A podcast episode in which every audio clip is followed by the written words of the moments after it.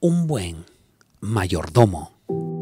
Las estadísticas dicen que uno de cada cinco peruanos debe más de 10 veces su sueldo. Esto significa que no sabemos administrar bien. ¿Cómo está tu economía? ¿Cómo está tu salud? ¿Tu familia? ¿Cómo está tu servicio a Dios? La verdad, tenemos que reconocer que Dios ha sido fiel y nos ha dado, pero a veces hemos sido malos administradores de lo poco o de lo mucho que hemos recibido. ¿Eres un buen administrador? Bueno, un administrador es una persona asignada a manejar, ordenar, disponer, organizar, vigilar o supervisar el asunto de otra persona. ¿De quién es todo lo que tenemos? Salmo 24, 1 dice, De Jehová es la tierra y su plenitud, el mundo y los que en él habitan. Si lo que tenemos no es nuestro, sino de Dios, ¿qué tenemos que hacer? Claro, debemos administrarlo, ordenarlo, disponerlo, organizarlo, vigilarlo, cuidarlo. Todos y cada uno de nosotros somos solo administradores de los bienes de Dios. Mateo capítulo 25, verso 14 y 15 dice, porque el reino de los cielos es como un hombre que yéndose lejos llamó a sus siervos y les entregó sus bienes. A uno dio cinco talentos, a otro dio dos, a otro dio uno, a cada uno conforme a su capacidad y luego se fue lejos. ¿Cómo probó Dios a las personas a quienes les dio los talentos? Sí, los probó en su capacidad para administrar agarró tres personas y les dio talentos, los dejó administrando, regresó y vio qué habían hecho. Quiero preguntarte, ¿qué te dio Dios? ¿Te dio algo según tu capacidad? Ahora, ¿qué has hecho con ese algo que has recibido? ¿Has pasado la prueba o no? Es que la fidelidad se prueba en lo que hacemos mientras llega lo prometido.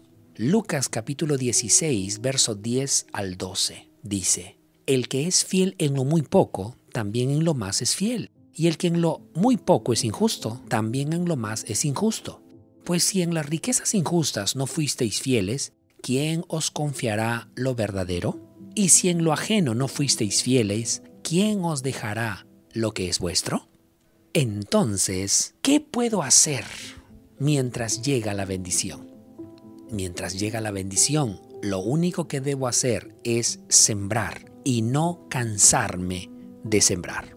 Ahora, ¿cómo debo sembrar? Segunda de Corintios capítulo 9 verso 6 dice, pero esto digo, el que siembra escasamente, también segará escasamente. Y el que siembra generosamente, generosamente, también segará. Sembrar y cosechar es un principio del reino de los cielos en la tierra se siembra y se cosecha en todas las áreas de nuestra vida, en la familia, en el matrimonio, en los hijos, en el ministerio, en lo espiritual, en lo material, en las finanzas. Dios quiere vernos cosechar los mejores frutos y en abundancia en todas las áreas, pero debemos sembrar y cada día aprender a sembrar mejor, porque nadie que no haya sembrado podrá cosechar. Ahora, cada semilla engendrará de acuerdo a su especie. Gálatas capítulo 6 versículo 7 dice, No os engañéis, Dios no puede ser burlado, pues todo lo que el hombre sembrare, eso también segará. Entonces, si plantamos amor, un día cosecharemos amor. Si plantamos generosidad, eso también cosecharemos. Si plantamos dinero, será dinero lo que cosechemos. Ojo, no puedes sembrar amor y querer cosechar dinero. A veces las peores pruebas que pasamos no son por el maligno, sino por las malas semillas que plantamos en el pasado. Todo lo que tienes es el resultado de las siembras que hiciste. Sí, el ministerio, el esposo o la esposa, tu economía, tu salud, tu trabajo, etc.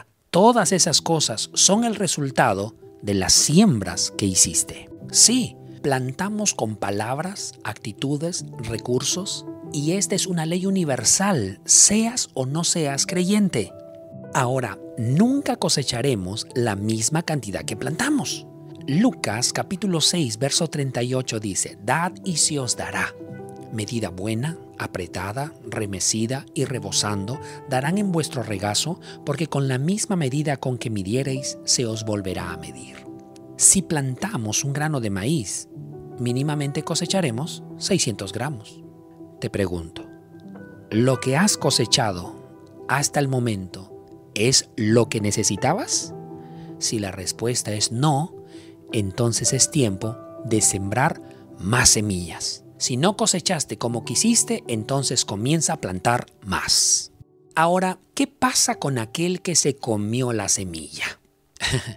es simple, no tendrá cosecha. El principio de la siembra y la cosecha es muy importante para Dios, porque cuando dice la Biblia que Dios no puede ser burlado, está hablando del principio de la siembra y la cosecha. No te puedes burlar de Dios ni engañarte queriendo cosechar lo que no has sembrado. Has sembrado cosas en el pasado y estás sembrando cosas este año. Lo que hayas sembrado en el pasado, eso es lo que estás recogiendo en el presente. Ahora, evalúa tu siembra. ¿Sembraste odio? Eso recibirás. Sembraste amor, cosecharás amor. Sembraste falta de respeto, pues eso recibirás. Sembraste respeto, respeto tendrás. Sembraste ingratitud, pues eso recibirás. Sembraste gratitud, gratitud tendrás. Sembraste en alimentarte bien, cosecharás una buena salud. Sembraste ahorrando e invirtiendo, pues cosecharás una vida económica saludable sembraste leyendo un libro, cosecharás conocimientos que otros no tienen. ¿Quieres cosechar cosas mejores este año? Pues siembra mejores semillas. Ahora es importante también que sepas que no cosecharemos en el mismo tiempo que plantamos. Gálatas capítulo 6 versículo 9 dice, No nos cansemos pues de hacer el bien, porque a su tiempo segaremos si no desmayamos. Todo tiene su tiempo. Si sembramos hoy, entonces la cosecha será mañana. No cosecharemos en el mismo momento en que sembramos, pero si no sembramos, no esperemos cosechar. Si sembramos este año, al año que viene tal vez cosechemos. El tiempo de la demora de la cosecha depende de aquello que hemos sembrado. Hay cosas que toman más tiempo que otras. Por eso es que sembrar es cuestión de fe. Eclesiastés 11:6 dice, por la mañana siembra tu semilla y a la tarde no dejes reposar tu mano, porque tú no sabes cuál es lo mejor, si esto o aquello, o si ambas cosas son igualmente buenas. Tu semilla es la fotografía de tu fe. Quien no va a sembrar es porque no tiene fe. Hebreos dice que sin fe es imposible agradar a Dios. Nuestra fe tiene que ser constante. Quien tiene fe no para de orar, no para de leer, ahorrar, agradecer, respetar, dar. No basta querer, es necesario sembrar. Ahora quiero que recuerdes que tu buena cosecha es por la bendición de Dios y no por las circunstancias.